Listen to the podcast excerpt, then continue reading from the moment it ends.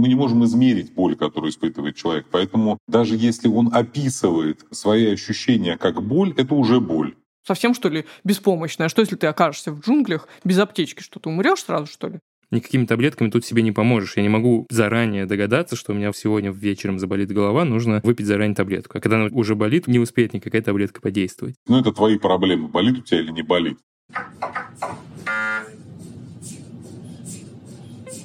Привет! Вы попали на прием. Медицинский подкаст Тиньков журнала. И это первый выпуск второго сезона. Меня зовут Оля Кашубина, я шеф-редактор рубрики Тиньков журнала про здоровье. И я помогаю Султану и слушателям чуть лучше разобраться с тем, как работает медицина и наш организм. А я журналист Султан Сулейманов. Оля это мне помогает. И благодаря Оле и экспертам я становлюсь здоровее с каждым выпуском. Сегодня кажется особенно важным продолжать говорить о нашем образе жизни. Во-первых, так или иначе, медицинские разговорчики помогают нам с Олей и нашим слушателям оставаться в контакте со своим организмом и слышать его сигналы. Во-вторых, появилось много новых тем, которые особенно актуальны сейчас для всех россиян. Ну и в-третьих, возможно, кому-то это просто поможет, как и мне, закрыть давно волнующие вопросы про здоровье. Ну и небольшое нововведение второго сезона. Теперь мы выходим раз в две недели, но по-прежнему по четвергам. Ставьте нам оценки на той платформе, где вы слушаете прием, пишите отзывы и предложения для выпусков. В общем, дайте знать, что вы с нами, нам так будет гораздо веселее продолжать записывать подкаст. А еще мы с Султаном успели записать два бонусных выпуска, пока готовились к запуску нового сезона. Если вдруг пропустили, послушайте. В них мы разговариваем о том, что происходит с лекарствами в российских аптеках, а также о том, как справиться с тревожностью.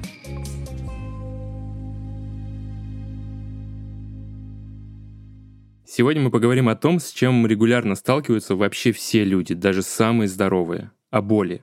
Я как раз из тех людей, у которых редко что-то болит, и любая необъяснимая боль, которая длится слишком долго, для меня это повод подумать о том, не рак ли у меня. Но если так подумать, я бы классифицировал боль по трем большим группам. Первая боль самая понятная и самая простая. Это когда ты прищемил палец, и вот ты знаешь, почему у тебя это болит, и что с этим делать. Приложил холод, или там подул, или чуть-чуть потерпел, и оно прошло. Чуть хуже, когда что-то болит, но ты не очень понимаешь, как с этим быть. Когда болит горло или спина, и ты вроде знаешь причину, но не всегда можешь это устранить быстро и легко. И хуже всего, мне кажется, это головная боль или вот другие боли, которые болит и болит, болит и болит. И непонятно, что она болит, и что с ней делать непонятно. И ты как-то с этим вынужден выживать. Но это все мои какие-то дилетантские рассуждения. Оля может сидеть там и улыбаться, слушая их, но Сегодня мы все-таки постараемся узнать, как боль классифицируют специалисты и как вообще к ней относиться, как к другу или как к врагу. Ну и главное, почему возникает боль и когда пора бежать к врачу. Много вопросов у меня. Прежде чем мы начнем на них отвечать, хочется сделать такой заботливый ремайдер. Если у вас что-то сильно болит прямо сейчас, и вы не знаете, в чем причина этой боли, она появилась у вас впервые, лучше сразу записывайтесь к врачу, пропустив этап подкаста. В этот раз я не буду тебя спрашивать, что у тебя болит, как врач. У тебя есть свои истории. Да, у меня есть своя, даже не то чтобы история, а анализ истории. В принципе, я думаю, что очень многие наши слушатели с этим сталкивались, что отношения с болью во многом лежат не в физиологическом ключе, а в культурном, когда тебе говорят все детство и вообще всю твою жизнь, что ты мужик, ты должен терпеть. Мне еще говорили, что я дагестанский мужик, я должен еще больше терпеть. Не то чтобы ты должен терпеть как что-то такое уничижительное, а скорее как похвала за то, что ты не чувствуешь боли или превозмогаешь боль. И я ловил себя на том, что когда мой кот был молодым и активно дрался со мной, я любил с ним драться, любил, когда он оставлял мне на руках кучу порезов, просто потому что я смотрел на эти порезы, все кровоточит, оно немножечко болит, но я такой, да, я не боюсь этой боли, я еще ее не так сильно чувствую, как я чувствовал раньше. Ну да, это такая парадигма, знаешь, как будто боль — это какой-то враг, который можно победить, или если не победить, то хотя бы превозмочь, и тогда как бы профит, да, ты, ты такой решил эту задачу. Но если смотреть на боль с точки зрения эволюции, абстрагируемся от каких-то, не знаю, религиозных взглядов, что боль, значит, нам не спослана за какие-то грехи, вообще-то боль полезная и понятная вещь. Если бы боли не было, мы бы, наверное, еще в детстве свое тело очень сильно ушатали, потому что мы бы себе там откусывали пальцы, постоянно обжигались, могли бы проворонить какую-то действительно серьезную травму, потому что нас бы ничего не беспокоило, не заставило маме сказать, что у меня что-то болит.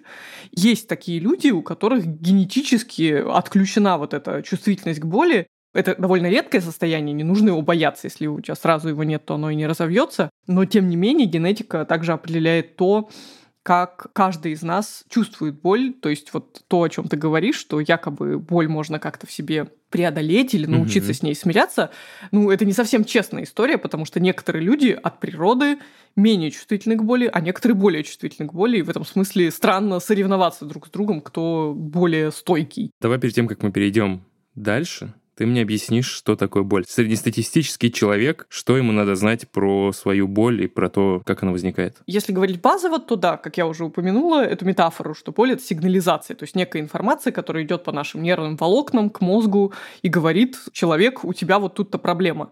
Но надо понимать, что вообще как бы концепция боли, она сложнее, чем просто вот провода, за которые кто-то дергает от конечности или еще каких-то внутренних органов, например. Это в целом восприятие негативного опыта на уровне всех отделов нервной системы. То есть тут это не просто какой-то понятный, абсолютно простой сигнал. На это накладывается наша высшая нервная деятельность, то, как мы относимся к этой боли. То есть это наполовину такая физиологическая история, а наполовину психологическая история. И в целом надо сказать, что несмотря на всю нашу прекрасно развитую современную медицину, до конца мы точно не понимаем, как это работает. Если совсем уж грубо делить, то можно сказать, что бывает боль острая, которая возникает внезапно по какой-то понятной причине. И вот как ты говорил на примере с обожженным пальцем, кажется, да? Прищемленным, да. Да, прищемленным. Если эту причину как-то устранить, то боль исчезнет. То есть тут все понятно и легко. Но есть еще хроническая боль, которая может доставлять серьезные неудобства, мешать жить, работать вообще существовать. И такие боли, они могут быть очень постоянными, могут быть постоянными и длиться дни, недели, месяцы, исчезать, появляться, видоизменяться. И что самое ужасное, хроническая боль может возникать вне какой-то конкретной причины. И получается, что, знаешь, это такая испорченная сигнализация, как вот такая безумная машина, которая стоит во дворе и орет как бы всю ночь. Там уже ее владелец пять раз пытался отключить сигналку, а она реагирует непонятно на что. И это доставляет проблемы как самому человеку, потому что он за этим ором не может увидеть какие-то другие, может быть, проблемы, так еще и всем окружающим. Ну, понятно, что человек, который испытывает хроническую боль, наверное, не самый приятный человек на свете. Будем говорить о том, что боль — это ощущение, то или иное ощущение, которое очень субъективно.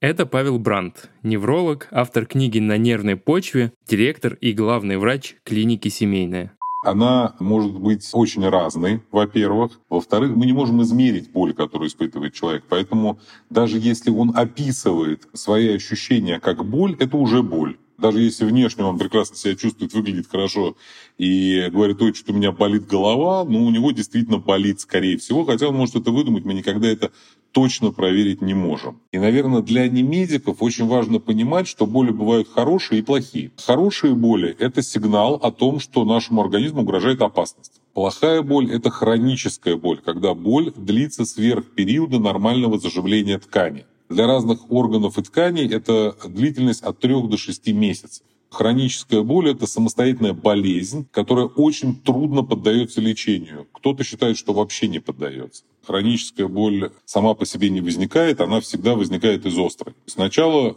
должно быть некое повреждение. Это повреждение может быть, казалось бы, незначительным, но есть предикторы хронизации боли, то есть некие факторы, которые приводят к тому, что боль острой становится хронической. Ну, например, для боли в спине эти факторы лучше всего известны. Это склонность к самолечению, это завышенное ожидание от лечения, то есть, когда, например, человек считает, что он примет сейчас волшебную таблетку, и все, боль пройдет, а она не проходит. Также хронизации способствует депрессия и тревога. И четвертым предиктором являются множественные соматические жалобы пациента. То есть если у пациента постоянно что-то вот где-то что-то его беспокоит, то это тоже предиктор возможной хронизации болевого синдрома. Получается, что боль связана с психикой, и вот эти предикторы или факторы, которые влияют на то, начнешь ли ты хронически испытывать какую-то боль, они как бы завязаны на личность. Эта же личность влияет на то, как человек чувствует боль и вообще станет ли она хронической. Ну да, на самом деле звучит страшно, с одной стороны, потому что как будто это не от нас зависит, с другой стороны, это такая же часть нашей личности, то, как мы переносим боль, как и разные другие наши особенности, черты характера, ну, потому что наш характер и восприятие боли формируется под воздействием нашего жизненного опыта. Один человек всю жизнь, например, страдал от какой-то тяжелой и очень неприятной болезни, с кучей неприятных ощущений, другой вообще всю жизнь был таким здоровяком и боль почти не чувствовал. И вот это, те воспоминания о боли, тот опыт пережитой боли, это все влияет на вероятность того, что боль очередная может стать хронической или, скорее всего, ей не станет говоря о жизненном опыте и вот этих вот болевых порогах, ты можешь как-то оценить с оглядкой на особенности твоего воспитания. Какой у тебя болевой порог, высокий или низкий? Так, давай сначала определимся с терминологией, потому что я всегда путаюсь. Высокий болевой порог — это значит, что я не чувствую... Это как высокий забор, да? То есть как бы высокий забор, защищающий тебя от боли, да. да. А низкий болевой порог — это значит, что перескочить через этот низкий Очень порог легко. может даже ушиб пальчика. Мне кажется, что у меня достаточно высокий болевой порог, хотя у меня был один случай, когда я не смог убедить себя, что эту боль можно игнорировать. У меня однажды начались боли в стопе, и при этом я видел, что ничего критически плохого в ней не происходит. Это не то, чтобы там она у меня начала чернеть и отваливаться, но боль была такая, я себя чувствовал русалочкой, которой дали ноги, и вот она должна была ходить, и на каждом шагу, как ножи, впивались ей в ступни. И я думал, ну вот русалочка же терпела, я тоже смогу терпеть. Ничего такого. Ну, я вижу, что ничего не происходит, там просто какие-то мозоли натерлись. Нет, оказалось, что долго терпеть это невозможно, и я начал видеть, что я начинаю хромать, меня просто начинает всего перекашивать от того, что у тебя болит нога, даже если ты пытаешься это подавить. Так что, видимо, у меня не максимально высокий болевой порог, но, в принципе, какие-то залетные боли я способен перетерпеть максимум, там, подержавшись за голову, если это голова, или за что-нибудь еще без желания немедленно пойти, не знаю, полежать, выпить таблетку, сходить к врачу, сходить под душ, еще что-то. Как у тебя с болевым порогом? Я когда-то ходила на курсы массажистов и mm-hmm. училась на массажиста. Массаж это такая для разных людей довольно разная история. Одни люди просят как пожестче их да. массировать, а другие, наоборот, говорят, ой-ой-ой, как бы там просто извиваются, как уж на сковородке. И я тогда, ну, поскольку мы друг на друге практиковались, тоже обнаружила такую штуку. Ну вот я точно знаю, что это не вредно, это не какая-то боль, связанная с травмой, с болезнью и так далее. Но мне очень больно, ну, просто не знаю, потому что у меня такая чувствительность спины, там где-то, может, косточки какие-то слишком, там мало жировой прослойки на спине я тогда как будто стала учиться договариваться сама с собой. То есть я думаю, так, хорошо, я сейчас чувствую боль, но я точно знаю, что эта боль мне не навредит. Могу ли я как-то расслабиться, уговорить свой организм головой, что не надо дергаться, не надо сжиматься. Путем таких переговоров с самой с собой я смогла болевой порог немножко повысить. Ну и плюс, действительно, я уже тогда, э, ходя на массаж как бы в разных состояниях, в разные месяцы, в разном настроении, заметила, что даже когда мне делает массаж один и тот же массажист, то просто в зависимости от дня это может быть как очень неприятно, так вообще как-то совершенно легко переноситься и даже доставлять удовольствие. Тогда я поняла, что да, вот болевой порог может меняться в зависимости от многих факторов. А второй такой пример, ну, классика, женщины, роды. И я в тот момент понимала, что, ну да, это больно, во-первых, через это все проходят. Прямо конкретно от боли, наверное, ни одна женщина в родах не умерла, если только ничего страшного не произошло.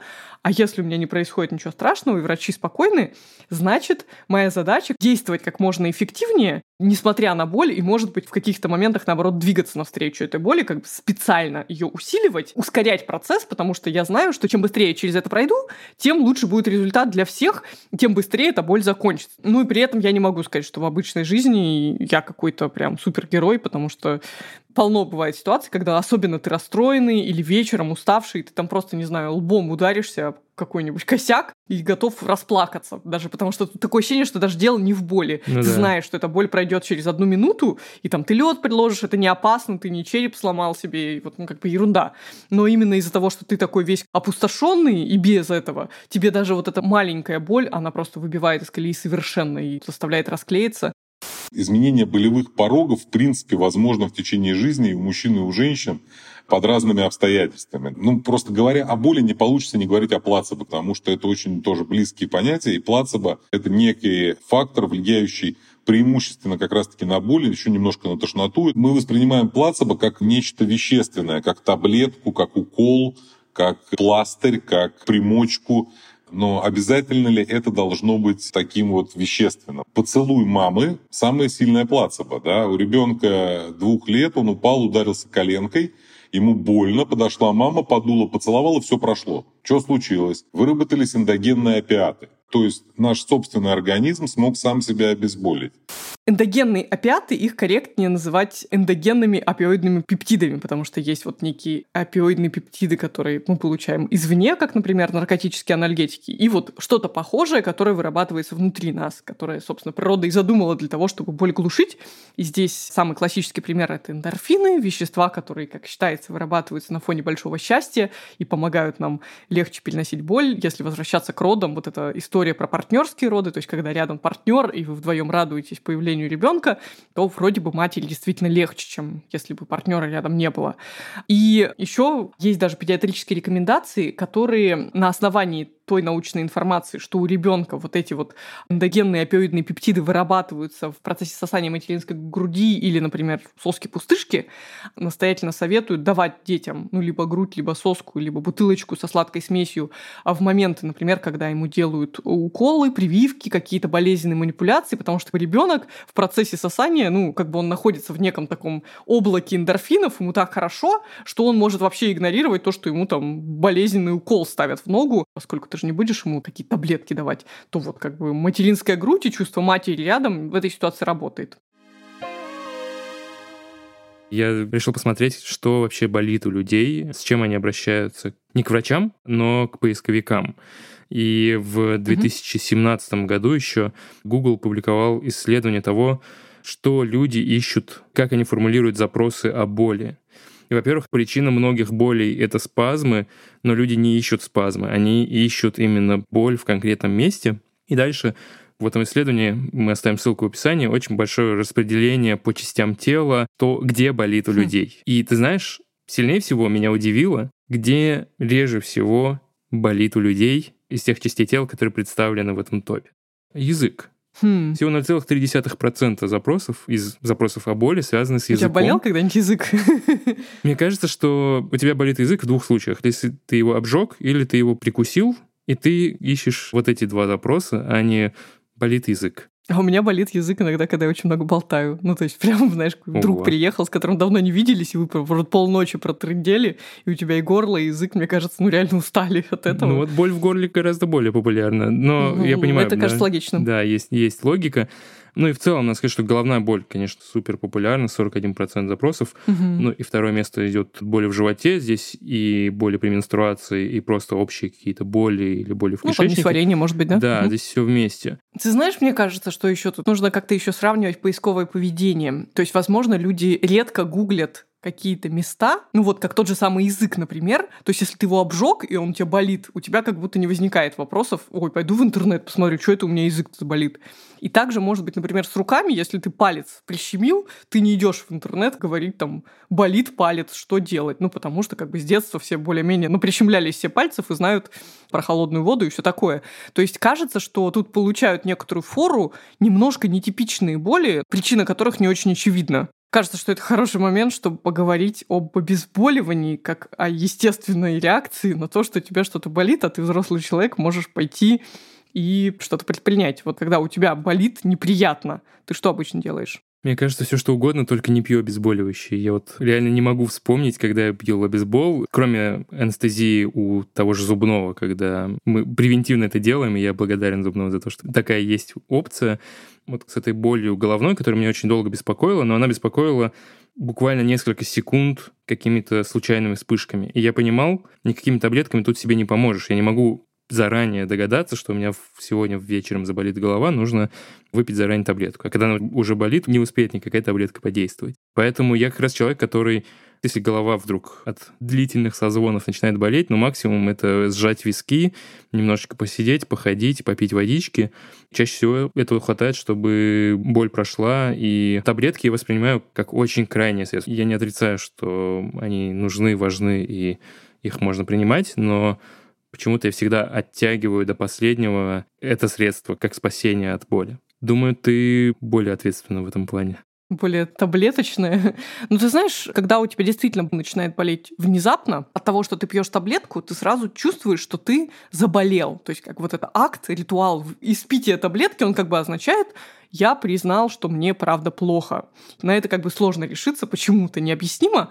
А в другой ситуации, когда вот да, ты или пришел к стоматологу, или сделал какое-то там хирургическое вмешательство, и тебе врач говорит, вот вам рецепт на таблетки, принимайте по одной таблетке по мере того, как будет болеть. Мне кажется, что у многих такая есть логика, что, ну вот, если я действительно уже болею, то я буду выполнять рекомендации врача. А если это у меня у самого что-то внезапно заболело, я лучше подожду, а вдруг само пройдет, потому что если я начну пить таблетки, я вот превращусь в какую-то старую развалину, которая только и делает, что сидит на таблетках.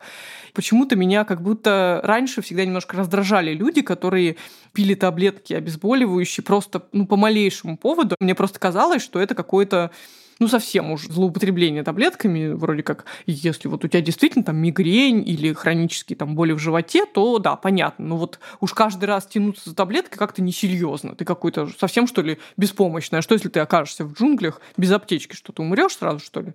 Ну, как ты знаешь, мое тоже отношение со временем к этому начало меняться. Короче, я, правда, забила и решила так. Если я себя чувствую плохо, судя по всему, таблетка работает как раз так, что может мне помочь, я ее выпью и понаблюдаю. Если таблетка таблетка не поможет, я уже там начну, может быть, действительно предпринимать что-то еще, переживать и так далее.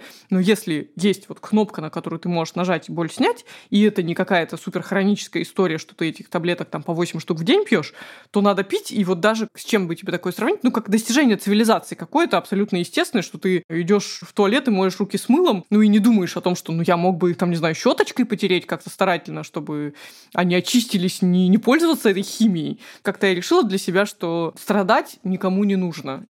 На самом деле именно этот вопрос терпеть или не терпеть боли является глобальным. Вся наша советская и раннероссийская культура о терпении боли. Терпи, ребенок, терпи, ты мужик, терпи, ты баба, терпи.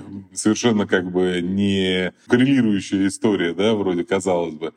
Боль терпеть нельзя, абсолютно с точки зрения неврологии, с точки зрения алгологии, то есть науки о боли, терпеть боль плохо. Почему? Терпение боли всегда в итоге приводит, опять же, к хронизации болевых синдромов. Очень важно понимать, что если вам эта боль доставляет и реальный дискомфорт, то его надо быстрее купировать. Если эта боль вам не сильно мешает жить, то ну и черт бы с ней. Если вы находитесь во время подъема на Джамалунгму и у вас заболело левое ухо, и вы понимаете, что цель как бы подъема, цель спуститься в базовый лагерь за обезболивающим, но она как бы несопоставима, то, наверное, можно это перетерпеть. Но в обычной жизни, когда вы не делаете каких-то сверхзадачи, чем быстрее вы купируете боль, тем лучше.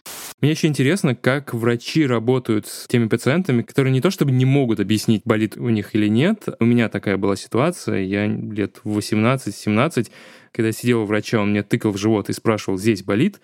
Я понял, что всю предыдущую жизнь, когда меня так спрашивали, я не отвечал честно, болит или нет, а оценивал внутри себя, способен ли я по-мужски потерпеть, значит, это не болит, или это достаточно сильно с учетом вот этого моего культурного болевого порога, и мне можно признаться, что это болит. То есть я фактически искажал картину, которую получали врачи, когда меня обследовали. Но вообще это интересно, как врачи справляются с такими вот пациентами, как я, которые не просто не понимают, болит у них или нет, и по какой шкале, а еще и намеренно врут. Часть врачей просто не парится на эту тему. Ну, это твои проблемы, болит у тебя или не болит. Опять же, это особенности русской медицинской школы во многом, советской медицинской школы, что отсутствие качественных обезболивающих, отсутствие понимания самого процесса глубокого обезболивания и вот это вот терпение и труд все перетрут, во многом определило отношение врачей к боли как к нечто не самому существенному. У нас колоссальная проблема, например, после операционного обезболивания стоит. Даже когда пациент говорит, что ему больно, он официально это заявляет, врачи на это не реагируют, потому что, ну ничего, после операции может быть больно, ну извини, чувак. Как бы, ну так бывает. Но так не должно быть. Человек должен быть эффективно обезболен, если он говорит, что ему больно. Это нормально. Тут у меня возникает вопрос о том, не будет ли обратной ситуации, как она была в США, когда был опиоидный кризис, и люди с хроническими болями, по сути, стали наркозависимыми, потому что вот их посадили на сильное обезболивающее. Насколько я знаю, эта история, она не про то, что врачи хотели избавить всех от боли, и в итоге это проистекло в кризис. Нет, там была более заговорческая история как раз со стороны Биг Фармы, которая намеренно преувеличивала показания для использования опиоидных анальгетиков. Там было много судебных разбирательств на эту тему, и по итогам было доказано, что фарма агитировала врачей чаще и чаще назначать их препараты, именно как бы злоумышленно понимая, что в итоге она увеличит свои продажи за счет того, что люди не смогут так быстро с этих препаратов слезть. Эта история не имеет никакого отношения к истории про то, что надо людей обезболивать, когда им плохо. Но для этого как раз не обязательно использовать опиоидные препараты, потому что есть и более безопасные группы препаратов, НПВС, нестероидные противовоспалительные средства, которые продаются в аптеках без рецепта. Это, ну, наверное, одни из самых популярных, в принципе, лекарств, которые назначаются. Когда-то, еще давным-давно, использовали ивовую кору, в которой содержалась ацетилсалициловая кислота, которая обладала обезболивающим действием. Потом, где-то в середине прошлого века, наконец-то, был синтезирован аспирин компании Bayer, который очень быстро набрал популярность, использовался и как обезболивающий, и как жаропонижающее средство. Потом стала как бы происходить специализация нестероидных противовоспалительных препаратов, именно тех, которые используются в первую очередь для обезболивания, и они становились все более и более безопасными, все меньше действовали на желудок. Ну и мы дошли до того, что вот как бы сейчас у современных, ну, можно назвать их анестезиологами, то есть врачей, которые работают с болью, но вообще эту таблицу и эту лестницу обезболивания знают и другие врачи. То есть когда вот понятна последовательность обезболивания. То есть, когда человек просто пожаловался на боль, мы пробуем предложить ему НПВС. Если ему не помогает там, увеличить дозировку или сменить препарат, то есть, короче говоря, опиоидные анальгетики на этой лестнице стоят на самой-самой верхней ступени. Их уже назначают, когда боль настолько сильная, что страх сделать человека зависимого меньше выражен, чем собственно, желание его обезболить, желание ему помочь, и все побочные эффекты от наркотических анальгетиков уже как бы отступают на второй план, но даже в этой ситуации врачи соблюдают определенный протокол назначения таких препаратов, например, назначают их только в первые сутки после операции, ну, как бы, чтобы минимизировать ситуацию, когда человек впал в зависимость. И потом, как бы, эта лестница работает уже в другую сторону, по мере того, как боль уменьшается, человеку назначают все более и более легкие обезболивающие. То есть никто не стреляет из пушки по воробьям, не назначают сразу наркотики при малейшей жалобе на боль. Вообще, если говорить о том, какие есть обезболивающие в России, какие можно купить, то их можно разделить на несколько групп. НПВС, про которые я много говорила, это парацетамол, препарат, который не относится к нестероидным противовоспалительным. Он интересный, у него там такой до конца тоже не выясненный механизм действия, но он тоже считается достаточно безопасным. Есть еще препараты спазмолитики, которые способны снять спазм, мускулатуры, гладкой мускулатуры, например, там, в кишечнике, которые тоже помогают при определенных ситуациях. То есть есть даже на этом бытовом уровне довольно широкий спектр таблеток, которые помогают при разных видах боли. И мне кажется, тот факт, что их продают без рецепта за границей часто, это вообще в супермаркетах, на автозаправках, показывает общее отношение человечества современного к боли, что, ну, как бы, если боль не опасная, ее можно быстро купировать, это надо сделать. И они не стоят безумных денег, там, таблетка аспирина, не знаю, стоит 5 рублей. В целом, любому человеку на свете доступна возможность себя обезболить. Спасибо тебе, конечно, за экскурс в мир таблеток, но я все-таки потяну одеяло немного на свою сторону. Что делать нам, простым работягам, которые избегают таблеток? Что нам может предложить медицина, если не таблетки? Ну вот как мы с тобой уже говорили, да, что боль имеет разные компоненты. Вот есть какие-то вот физиологические механизмы, на которые могут подействовать таблетки вне зависимости от того, там, что ты в этот момент чувствуешь и как ты сильно переживаешь. Но есть довольно большой пласт всего, что связано с твоим восприятием боли. И кажется, вот когда ты помнишь, говорил, что вот там, если у тебя сильно болит голова, ты можешь просто помассировать себе виски. То есть даже такие простые какие-то действия физические и плюс к этому какая-то психотерапия, какие-то методики расслабления, понимаешь? Занимаешь удобную позу, закрываешь ноутбук, просишь кого-нибудь близкого подойти к тебе, там, погладить, может быть, ложишься спать. То есть, короче говоря, какие-то действия, чтобы тебе было хорошо, даже если бы у тебя ничего не болело. Но и на фоне боли это все работает. И поэтому людям с хронической болью доказано помогают антидепрессанты, которые сами по себе не обладают никаким обезболивающим действием, но из-за того, что они так воздействуют на нашу психику, что ну вот все симптомы депрессии проходят, это точно так же работает и с болью. Я все надеялся, что ты скажешь, положи кота на больное место, пусть он полежит, и все пройдет, Султан, все будет хорошо. Хотя, наверное, если кот полежал и все прошло, то не такая уж это и сильная боль, чтобы думать о таблетках в принципе.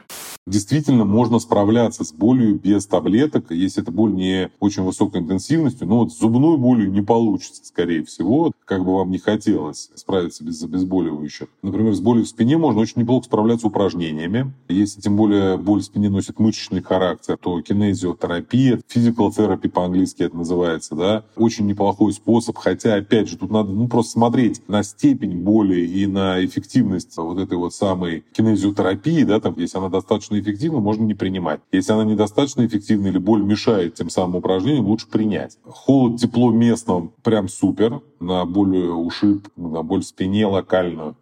Это отличные методы физического воздействия на боль. Потереть очень хорошая штука. Здесь тоже очень понятный механизм. Это закрытие ворот боли. Есть так называемая воротная теория боли Мелзека, которая говорит о том, что импульсы приходят через некие ворота, ну, условные, да, и болевые импульсы — это импульсы, которые идут по чувствительным волокнам тонким, а есть импульсы суставно-мышечного чувства, вибрационного чувства, глубокой чувствительности, которые идут по параллельным толстым волокнам. И если одними импульсами забить другие импульсы, то боль пройдет, да, то есть закроются ворота, и боль остановится. Тоже вариант прекрасный, действующий локально при каких-то мероприятиях. Мы сами знаем, ушиблись, потерли, подули, опять же, забили один импульс другим, холодовая импульсация забила болевую импульсацию, да, все понятно, работает отлично ровно до тех пор, пока боль той интенсивности, которую позволяет забить вот этот параллельный сигнал.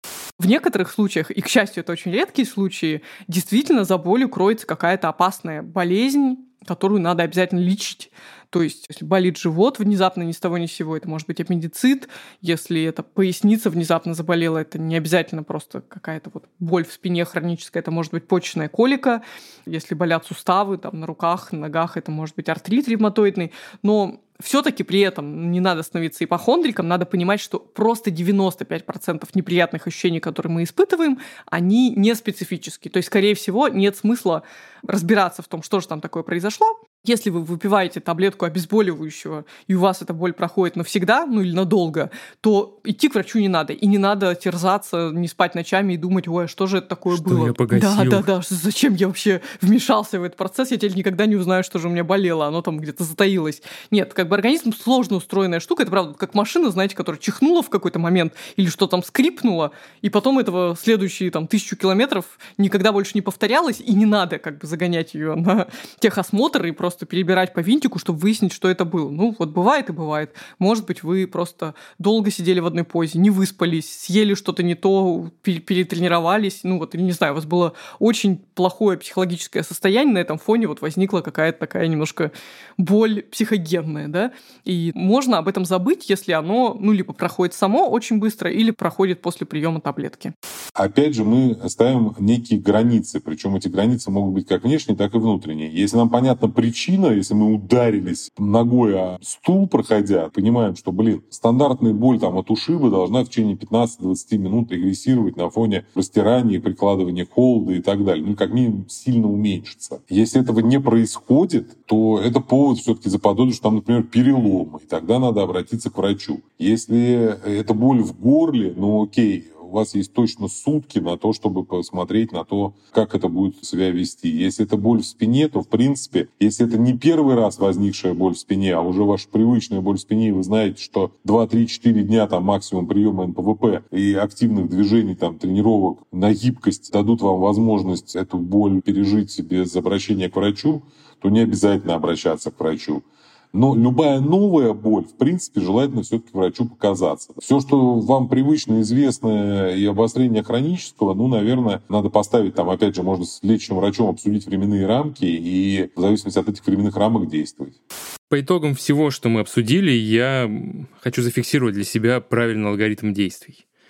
Если это привычная для нас или для вас боль, и вы с ней знакомы, то лучшее решение — это выпить безрецептурное обезболивающее средство или тот препарат, который уже назначил врач, раз вы знакомы с этой болезнью. Дальше, если болит голова и не хочется пить таблетки, то можно соблюдать покой, тишину, не напрягать зрение и постараться не пропускать прием пищи и вообще постараться расслабиться. Звучит как, в принципе, совет для жизни. В случае боли в спине подойдут легкие упражнения вроде растяжки и повседневной активности. Можно еще использовать теплые или холодные компрессы для спины. Оля, я все правильно описываю? Да, если у вас есть какое-то ваше секретное средство, которое вам всегда помогало при боли, тоже нет ничего плохого в том, чтобы его использовать снова. Но тут надо понимать, да, вот эту грань. Если вдруг эта боль какая-то совершенно новая, она острая, она вас беспокоит, и не проходит, то нужно идти консультироваться с врачом. А если это резкая, сильная боль, возникшая внезапно,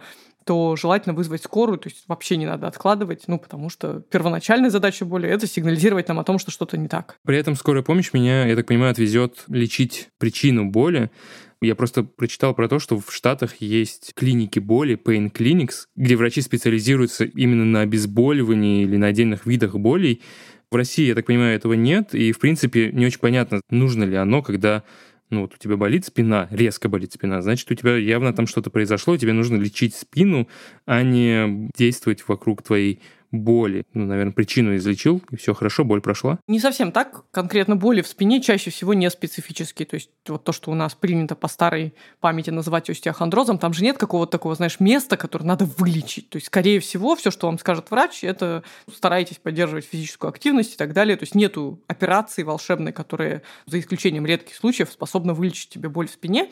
И вот да, получается, что клиники боли — это такое место для людей, у которых, ну вот не надо бороться с причиной боли, но сама-то боль по себе есть, и по разным оценкам есть полтора миллиарда людей в мире, которым вообще-то не помешало бы как минимум проконсультироваться у специалиста такой клиники, потому что боль у них хроническая, то есть она уже оторвалась от причины боли давным-давно и просто вот продолжает циркулировать в теле.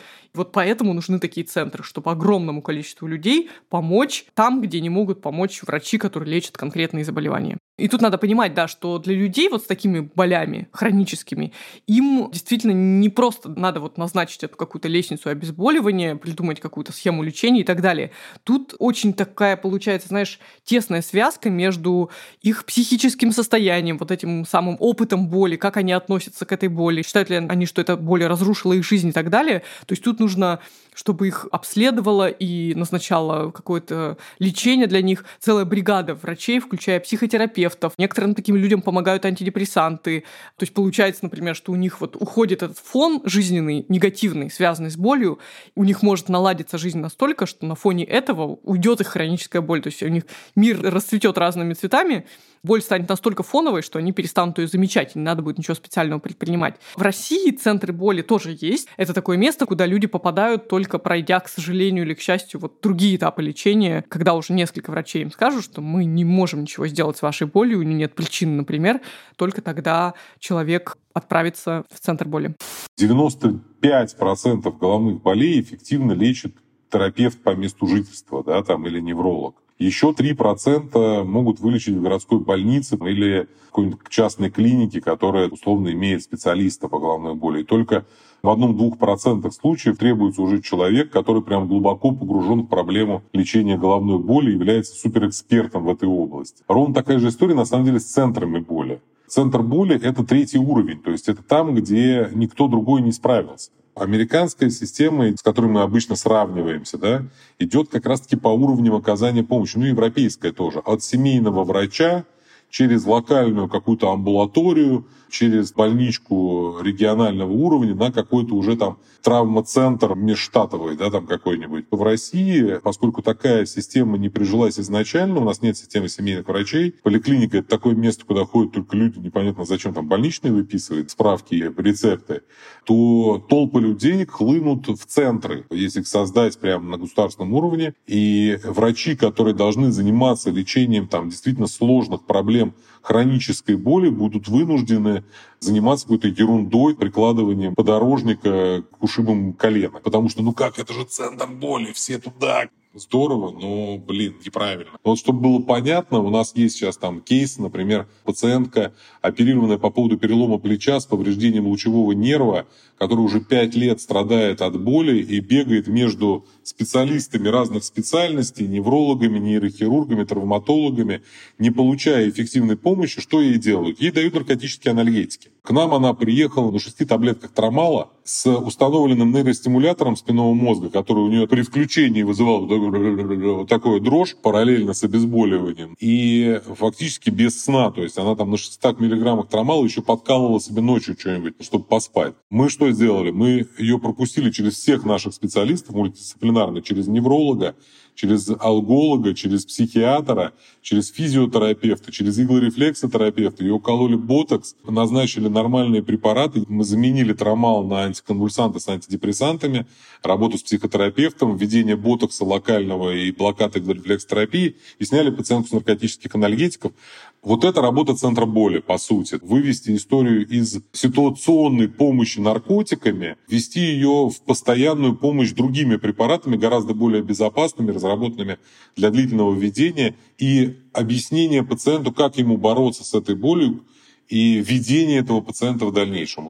По итогам сегодняшнего разговора, я думаю, Оль, ты, наверное, и так все знала, ты у нас молодец. А я вот, мне кажется, совсем сильно изменил свое отношение к боли и к обезболиванию тоже. Ну вот у меня есть пример под боком, жена, которой часто болит голова, и она такая, ой, ну я выпил обезбол, сейчас подействует. И я каждый раз с таким сомнением смотрел на это ее решение пить обезболивающее. Я думал, ну, сходи к врачу, ну что, ну или потерпи, ну что сразу таблетки-то? В общем, я был уверен, что боль — это друг, и это сигнал о том, что у тебя скоро, не знаю, отвалится нога или вырастет какая-нибудь опухоль. Иногда, конечно, это друг, и это сигнал о том, что что-то не так, но часто это враг, который просто рискует остаться с тобой надолго, и если у тебя есть возможность сделать так, чтобы он с тобой надолго не оставался, надо к этому стремиться. То есть боль — это баг, а не фича. Боль — это баг, и да, и, к счастью, есть доступные средства, доступные алгоритмы того, как с ней бороться.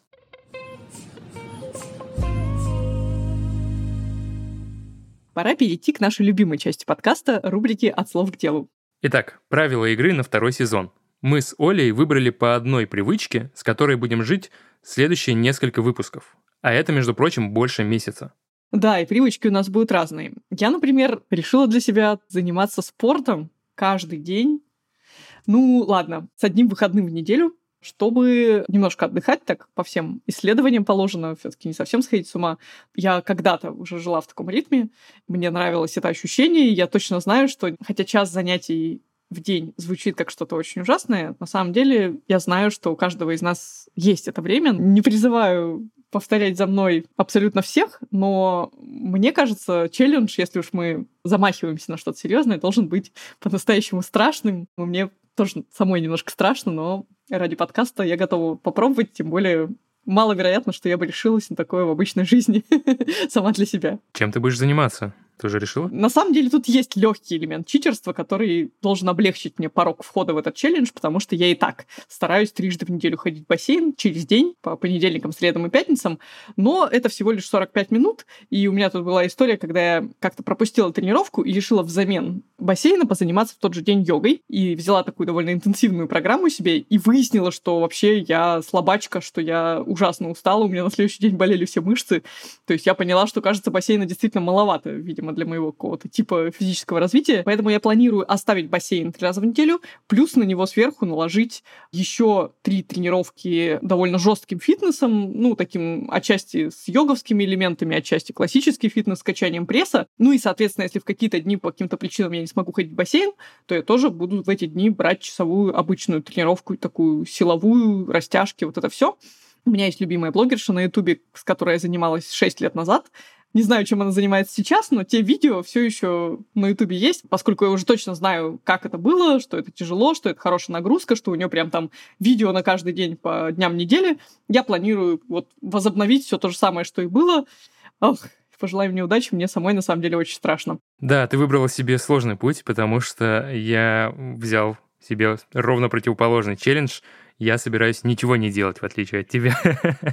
а если говорить конкретнее, то я решил пойти в самые темные углы своего образа жизни и бросить вызов перееданию. Точнее, своей привычки, которая сформировалась не очень давно, есть перед сном. Есть очень большое желание отказаться от этой пагубной привычки, тем более, что я ем не самую здоровую пищу. Какую пищу ты ешь? Ну, в лучшие дни это бутылка ряженки и шоколадка, в худшие это банка мороженого, чипсы, с газировкой и все остальное. Я решил поступить как здоровые люди. Отдавать ужин врагу я не готов, но я готов после ужина, который у меня обычно с 8 до 9 вечера, до самого утра, до самого завтрака. Не есть ничего и не пить ничего, кроме чистой водички. При этом свой рацион обычный в остальные части дня ты менять не будешь. Возможно, это меня подтолкнет к тому, чтобы и в течение дня не очень сильно переедать, потому что когда ты днем пообъедался, вечером тоже хочется продолжить.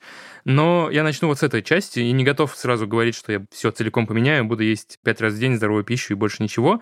Давай начнем с отказа от пищи перед сном. Последние 3-4 часа самые ценные, как мне кажется, для организма. Возможно, мне будет легче спать, еще что-нибудь. Откроются какие-нибудь невиданные тайны. Слушай, Султан, ну вот во всех книжках про личную эффективность говорится, что у каждой цели и у каждого вызова должно быть обоснование, то есть какая-то мотивация. Как ты себе видишь, зачем ты это делаешь и чего бы ты хотел достичь по итогам месяца? С одной стороны, хочется ответить очень приземленно, что я хочу потерять вес или не набрать его и так далее, но на самом деле в последнее время я не очень за этим слежу, и я бы сформулировал проще. Я надеюсь выйти из этого челленджа человеком, которому не хочется есть перед сном. Я уверен, что первые несколько недель мне будет ужасно хотеться что-нибудь перехватить после ужина. Я надеюсь в итоге все-таки прийти к тому, чтобы Просто я был доволен ужином и спокойно доживал до завтрака. Ну давай ради любопытства ты все-таки взвесишься до и после. Мы не будем ставить такую цель, но просто интересно посмотреть. Вдруг наоборот ты наберешь вес, и тогда будет о чем поговорить. И мы выясним, что я ел все чипсы на завтрак, обед и ужин, да. Хорошо. Что с твоим э, челленджем? Какая у тебя здесь цель? Я тоже не могу сказать, что у меня какие-то сумасшедшие цели в духе там сбросить вес или там, не знаю, потерять в талии, приобрести в бедрах, вот что-то такое физическое меня не очень интересует, мне нравится, как я выгляжу, я себя люблю. Но я помню, вот правда, у меня уже лет шесть не было такого интенсивного режима по физухе.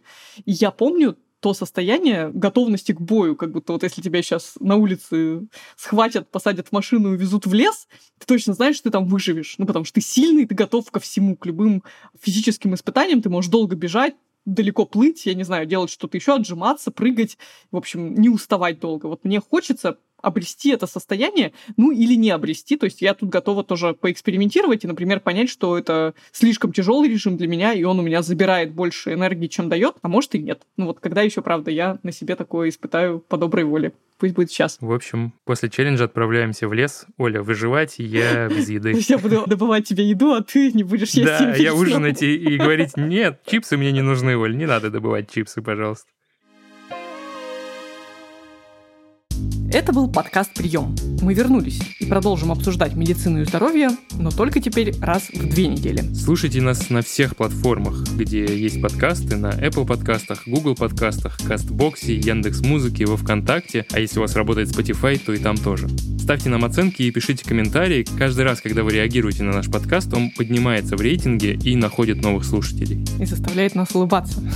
А еще пишите нам на почту подкаст собака tinkoffjournal.ru. Делитесь своими своими историями и предлагайте идеи для новых выпусков. Адрес мы оставили в описании. А в следующем выпуске поговорим про аллергию и о том, каковы шансы стать аллергиком у каждого из нас.